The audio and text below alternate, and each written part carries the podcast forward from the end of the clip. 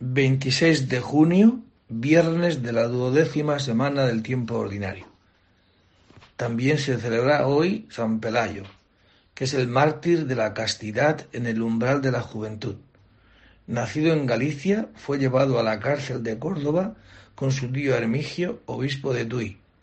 El califa se sintió atraído por su figura y al no poder doblegar su virtud lo hizo martirizar a los catorce años de edad, el 26 de junio del año 925.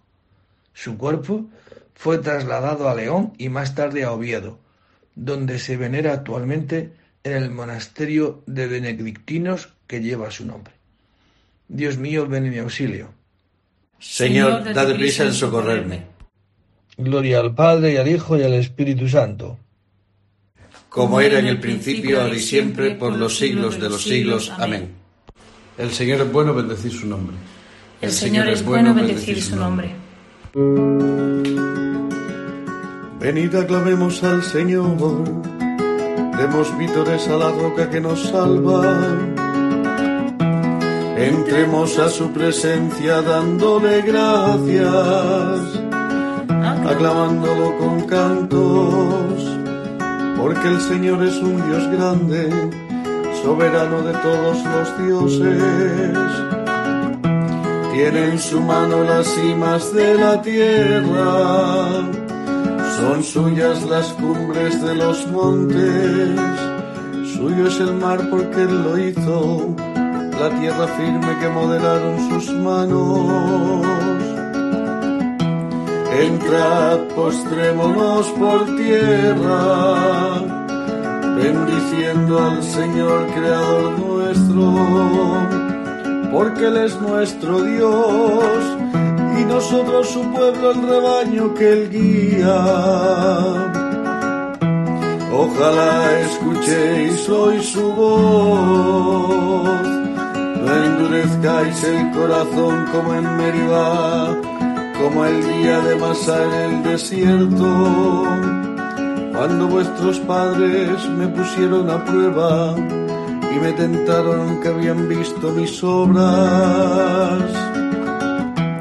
Durante cuarenta años aquella generación me asqueó y dije, es un pueblo de corazón extraviado que no reconoce mi camino. Por eso he jurado en mi cólera, que no entrarán en mi descanso. Gloria al Padre y al Hijo y al Espíritu Santo, como era en el principio, ahora y siempre, por los siglos de los siglos. Amén. El Señor es bueno, bendecir su nombre. El Señor es bueno, bendecir su nombre. Oh Dios, crea en mí un corazón puro, renuévame por dentro con espíritu firme. Oh Dios, crea en mí un corazón puro, renuévame por dentro con espíritu firme.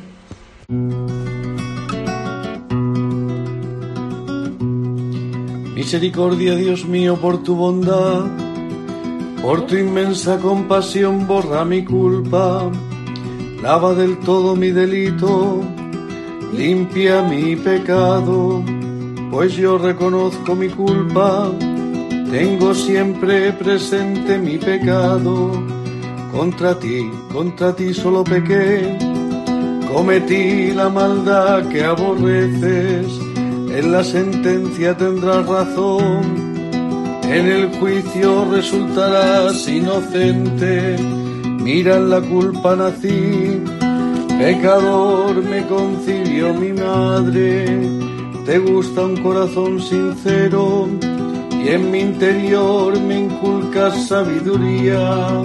Rocíame con el hisopo, quedaré limpio, lávame, quedaré más blanco que la nieve. Hazme oír el gozo y la alegría, que se alegren los huesos quebrantados aparta de mi pecado tu vista, borra en mí toda culpa.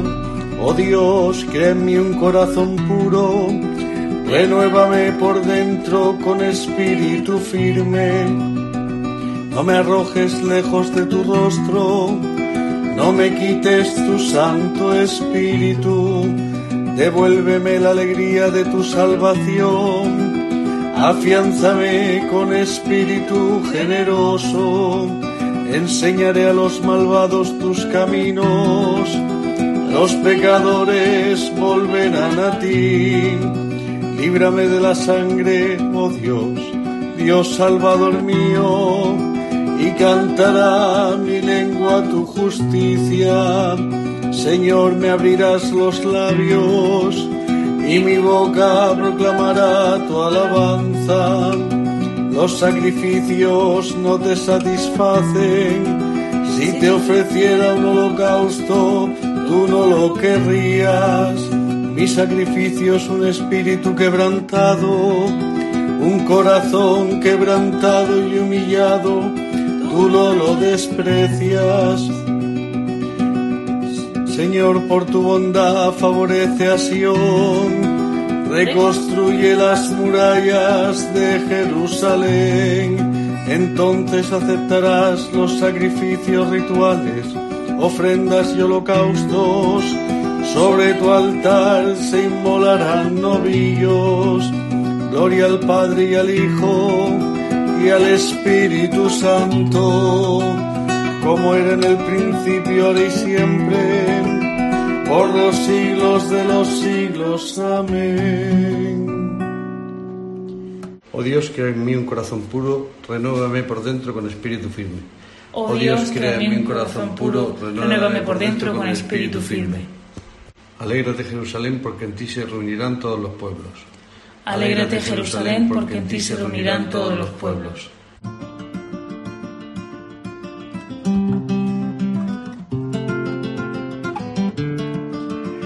Que todos alaben al Señor y le den gracias en Jerusalén. Jerusalén, ciudad santa. Él te castigó por las obras de tus hijos pero volverá a apiadarse del pueblo justo. Da gracias al Señor como es debido y bendice al Rey de los siglos, para que su templo sea reconstruido con júbilo, para que le alegre en ti a todos los desterrados y ti a todos los desgraciados por los siglos de los siglos. Una luz esplendente, esplendente iluminará a todas las regiones de la tierra. Vendrán a ti de lejos muchos pueblos y los habitantes del confín de la tierra vendrán a visitar al Señor tu Dios con ofrendas para el Rey del cielo. Generaciones sin fin cantarán vítores en tu recinto y el nombre de tu elegida durará para siempre. Saldrás entonces con júbilo al encuentro del pueblo justo, porque todos se reunirán para bendecir al Señor del mundo. Dichosos los que te aman, dichosos los que te desean la paz. Bendice alma mía al Señor, al Rey soberano porque Jerusalén será reconstruida y allí su templo para siempre. Gloria al Padre y al Hijo y al Espíritu Santo, como era en el principio, ahora y siempre, por los siglos de los siglos. Amén. Alégrate Jerusalén, porque en ti se reunirán todos los pueblos. Alégrate Jerusalén, porque en ti se reunirán todos los pueblos. Sión, alaba a tu Dios que envía su mensaje a la tierra. Sión, alaba a tu Dios que envía su mensaje a la tierra.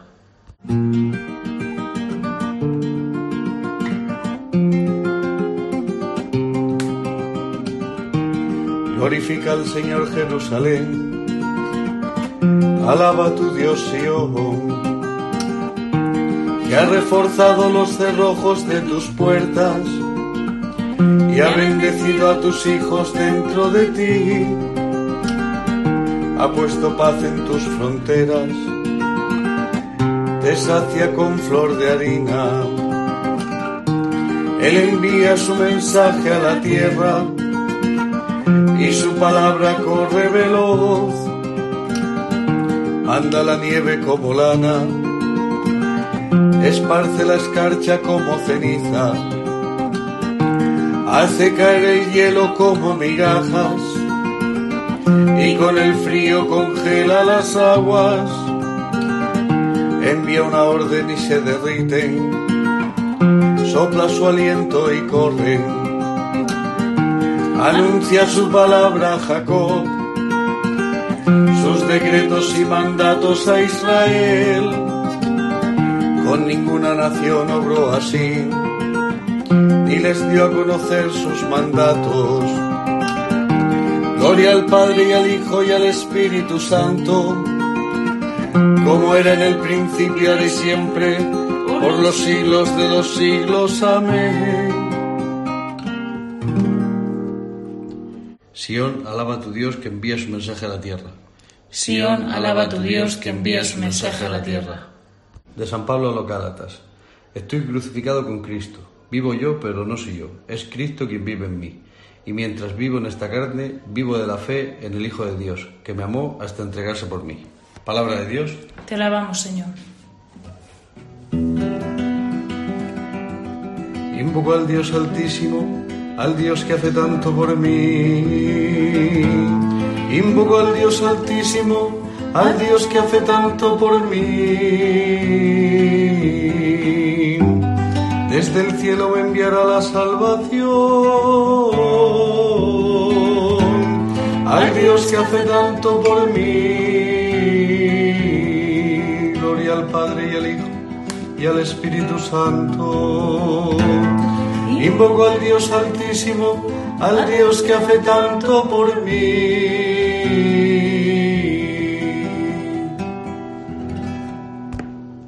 Del primer libro de Samuel. En aquellos días uno de los criados avisó a Abigail, la mujer de Nabal. David ha mandado unos emisarios desde el páramo a saludar a nuestro amo, y éste los ha tratado con malos modos, y eso que se portaron muy bien con ellos. No nos molestaron ni nos faltó nada todo el tiempo que anduvimos con ellos, cuando estuvimos en descampado. Día y noche nos protegieron mientras estuvimos con ellos guardando las ovejas. Así que mira a ver qué puedes hacer, porque ya está decidida la ruina de nuestro amo y de toda su casa. Es un cretino que no atiende razones. Abigail reunió a prisa doscientos panes, dos pellejos de vino, cinco ovejas adobadas, treinta y cinco litros de trigo tostado, cien racimos de pasas y doscientos panes de higos. Lo cargó todo sobre los burros y ordenó a los criados Id delante de mí, yo os guiaré. Pero no dijo nada a Nabal, su marido Mientras ella, montada en el burro, iba bajando al reparo del monte, David y su gente bajaban en dirección opuesta, hasta que se encontraron. David, por su parte, había comentado He perdido el tiempo guardando todo lo de éste en el páramo para que él no perdiese nada. Ahora me, me paga mal por bien. Que Dios me castigue si antes del amanecer dejo vivo en toda la posesión de Nabal a uno solo de sus varones. En cuanto vio a David, Abigail se bajó del burro y se postró ante él, rostro en tierra.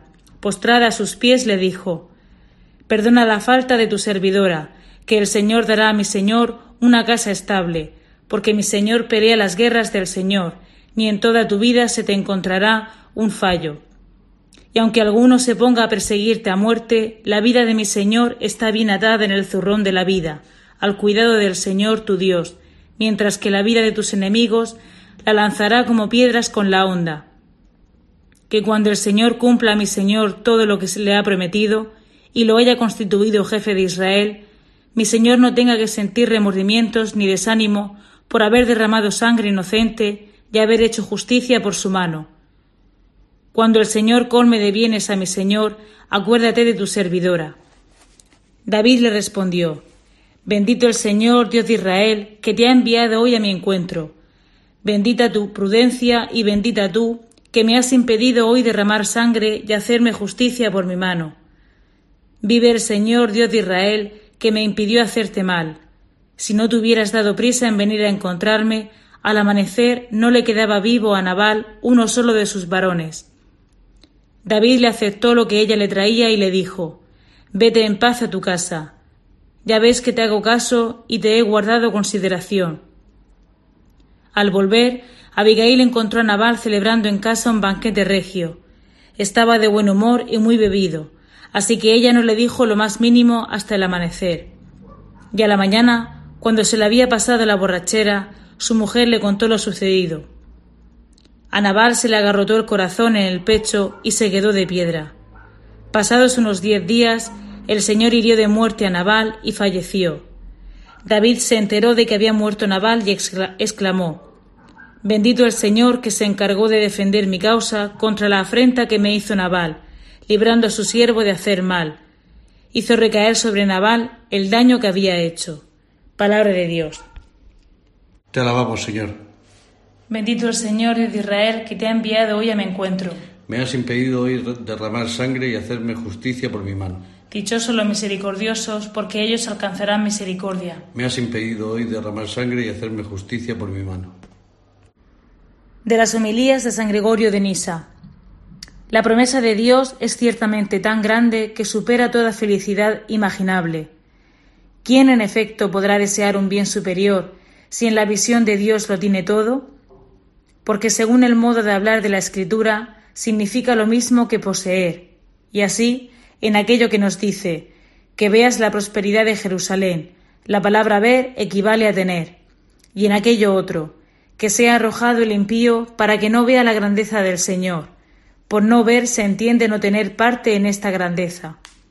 Por lo tanto, el que ve a Dios alcanza por esta visión los bienes posibles, la vida sin fin, la incorruptibilidad eterna, la felicidad imperecedera, el reino sin fin, la alegría ininterrumpida, la verdadera luz, el sonido espiritual y dulce, la gloria inaccesible, el júbilo perpetuo y, en resumen, todo bien. Tal y tan grande es, en efecto, la felicidad prometida que nosotros esperamos.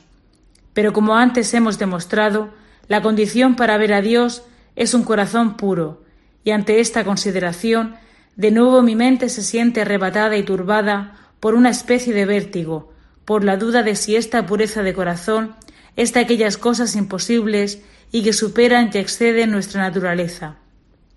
Pues si esta pureza de corazón es el medio para ver a Dios, y si Moisés y Pablo no lo vieron, porque como afirman, Dios no puede ser visto por ellos ni por cualquier otro, esta condición que nos propone ahora la palabra para alcanzar la felicidad nos parece una cosa irrealizable.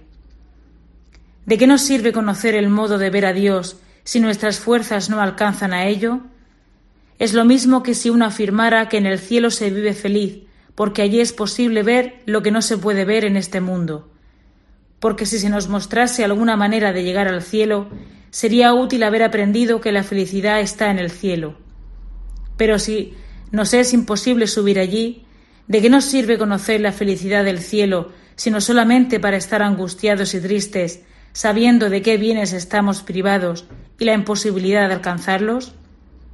¿Es que Dios nos invita a una felicidad que excede nuestra naturaleza y nos manda algo que por su magnitud supera las fuerzas humanas? No es así, porque Dios no creó a los volátiles sin alas, ni mandó vivir bajo al agua a los animales dotados para la vida en tierra firme.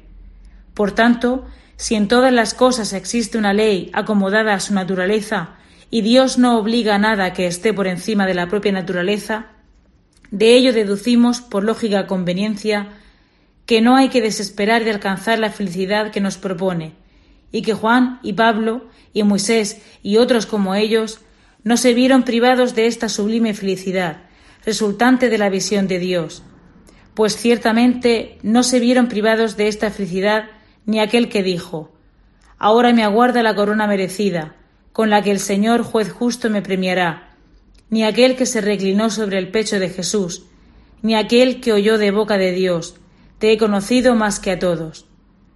Por tanto, si es indudable que aquellos que predicaron que la contemplación de Dios está por encima de nuestras fuerzas son ahora felices, y si la felicidad consiste en la visión de Dios, y si para ver a Dios es necesaria la pureza de corazón, es evidente que esta pureza de corazón, que nos hace posible la felicidad, no es algo inalcanzable. Los que aseguran, pues, tratando de basarse en las palabras de Pablo, que la visión de Dios está por encima de nuestras posibilidades, se engañan y están en, en contradicción con las palabras del Señor, el cual nos promete que por la pureza de corazón podemos alcanzar la visión divina. De las homilías de San Gregorio de Nisa. Mi alma está sedienta de ti, Dios mío. Mi carne tiene ansia de ti. Yo con mi apelación vengo a tu presencia y al despertar me saciaré de tu semblante. Mi carne tiene ansia de ti. Del Evangelio según San Mateo. Al bajar Jesús del monte, lo siguió mucha gente. En esto se le acercó un leproso, se arrodilló y le dijo, Señor, si quieres, puedes limpiarme. Extendió la mano y lo tocó, diciendo, Quiero, queda limpio. Y enseguida quedó limpio de la lepra. Jesús le dijo, No se lo digas a nadie, pero ve a presentarte al sacerdote y entrega la ofrenda que mandó Moisés, para que les sirva de testimonio. Palabra del Señor. Bien, pues hoy ya empezamos los dos capítulos siguientes, de estos 5, 6, 7, el 8 y el 9, San Mateo recoge toda la sección narrativa de los milagros. Es a través de los milagros Jesucristo va a decir en qué consiste el reino de los cielos. Y en este primer milagro, justo inmediatamente después de bajar del monte, después de haber predicado todo este sermón, se le acerca un leproso, dice el texto, se arrodilló y le dijo, si quieres, Señor, puedes limpiarme. Para poder hacer esto hace falta primero ser consciente de que está enfermo, ¿no? De que está leproso. Lo segundo, no lo exige pide, por favor, ¿no? Si, si quieres, no tengo yo derecho a que tú me cures. Apelo a tu misericordia. Y después, pues confía en que ese que ha hablado, que ha predicado, que ha hablado como el que tiene autoridad, ahora va a ejercer la autoridad. Ahora te voy a, os voy a poner un ejemplo de lo que significa tener autoridad y le cura de la lepra. Eso es la autoridad. Todo aquello que impide al hombre ser lo que Dios ha creado y para lo que lo ha creado. ¿no? Y efectivamente, pues lo curó. Reconoció su lepra, no lo exige, lo pide como, como un favor y confía en que ese Jesús que ha hablado, repito, con autoridad, tiene poder para limpiarme. Y efectivamente, le dice no se lo digas a nadie, pues esto es una cuestión del, secreto mesiánico, porque Jesucristo no quería que se anunciara por ahí que él hacía estas cosas porque se podía interpretar como que era un Mesías político y no estaban los tiempos para eso. Y después va y dice, y para que les sirva de testimonio, vete al templo, vete a los sacerdotes, vete al sacerdote y entrega la ofrenda, para que vean que, que efectivamente es algo real, no es algo que este hombre se inventa. Pues eso os invito yo también, a vosotros y a mí, ¿no? Es decir, a rezar hoy y pedirle al Señor, déjame que te dé autoridad sobre mis espíritus, sobre mis maldades, sobre mi lepra. Concretamente la lepra es un pecado, es a la carne lo que la murmuración es al espíritu. La lepra come la carne, la murmuración, la queja constante. Esto crea en nosotros que nos va comiendo el espíritu, nos va comiendo el alma, nos va comiendo por dentro y al final somos una carcasa, ¿no? Porque vacíos por dentro, sin vida, pues el Señor tiene poder también de curarnos de esa murmuración, pero nunca lo podremos exigir. Le decimos al Señor que nos dé creer que Jesucristo puede curarnos y le pedimos al Señor que yo pueda reconocer que lo que me hace mal no está afuera, está en mi lepra, en mi murmuración. Por la entrañable misericordia de nuestro Dios nos visitará el sol que nace de lo alto. Por la entrañable misericordia de nuestro Dios nos visitará el sol que nace de lo alto.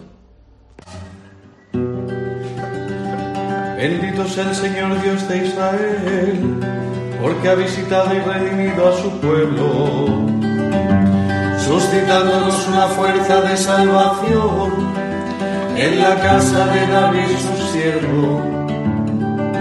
Según lo haya predicho desde antiguo por boca de sus santos profetas. Es la salvación que nos libra de nuestros enemigos y de la mano de todos los que nos odian, realizando la misericordia que tuvo con nuestros padres, recordando su santa alianza y el juramento que juró a nuestro padre Abraham, para concedernos que libres de temor, arrancados de la mano de los enemigos, les sirvamos con santidad y justicia en su presencia todos nuestros días. Y a ti niño te llamarán profeta del Altísimo, porque irás delante del Señor a preparar sus caminos,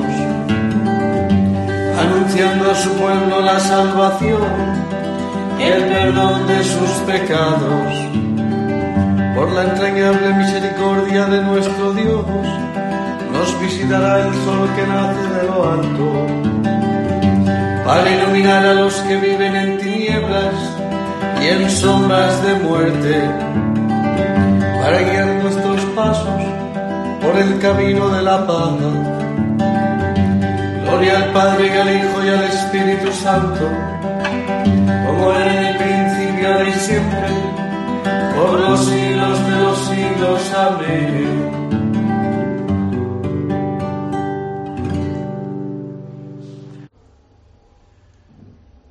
Por la entrañable misericordia de nuestro Dios nos visitará el sol que nace de lo alto por la entrañable misericordia de nuestro Dios, nos visitará el sol que nace de lo alto.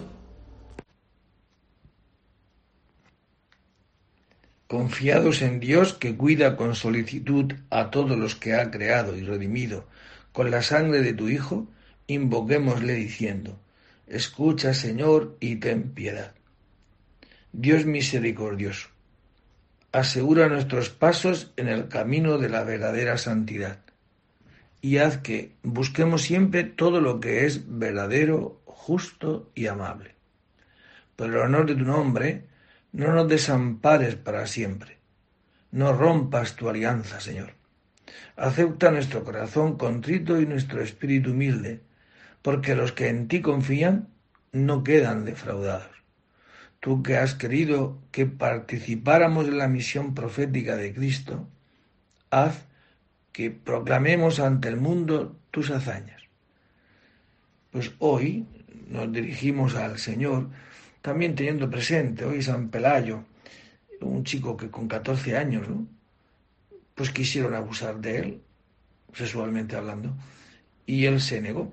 Por eso es un hombre que se le invoca por la virtud de la castidad, ¿no? Cuántos chavales de nuestra edad de esta edad, digo, de los 14 años, cuántos chavales de estos tiempos, ¿no? Están con la pornografía y con todo esto que les hace pues estar al vaivén de las pasiones, ¿verdad? Pues todo esto se lo traemos al Señor hoy y al rezar este Padre nuestro nos acordamos de todos estos chavales, de estas edades, que queriendo salir tantas veces no pueden. Padre nuestro que estás en el cielo, santificado sea tu nombre. Venga a nosotros tu reino. hágase tu voluntad en la tierra como en el cielo. Danos hoy nuestro pan de cada día, perdona nuestras ofensas, como también nosotros perdonamos a los que nos ofenden. No nos dejes caer en la tentación y líbranos del mal. Amén. Señor, Padre nuestro, que prometiste a los limpios de corazón la recompensa de ver tu rostro, concédenos tu gracia y tu fuerza para que a ejemplo de San Pelayo, mártir, antepongamos tu amor a las seducciones del mundo y guardemos el corazón limpio de todo pecado. Por Jesucristo nuestro Señor. El Señor esté con vosotros. Y la bendición de Dios Todopoderoso, Padre, Hijo y Espíritu Santo descienda sobre vosotros y permanezca para siempre. Os deseo a todos un día estupendo, un día feliz, sabiendo que no estamos solos. Tenemos a alguien que tiene capacidad, fortaleza, dominio de todo esto que nos hace daño internamente. No estamos al vaivén de nuestras pasiones, sino que tenemos a Jesucristo que tiene poder para limpiar a este leproso de la, de la lepra, pues también tiene poder para limpiarnos a nosotros de todo aquello que nos hace murmurar frente a las situaciones que no nos gustan. Y como os decía antes también, ¿no? Yo os invito a que hoy, en este día, de un modo especial, pidamos por nuestra juventud, por nuestros chavales, que teniendo pues la edad propia de la aparición y de toda esta sexualidad a veces descontrolada, pues son esclavos y que no pueden salir. Que recemos para que el Señor los limpie y les haga castos, les haga puros, para que puedan ver a Dios en sus vidas. Buen día a todos, podéis ir en paz. Demos gracias a Dios. Y te anunciado a mis hermanos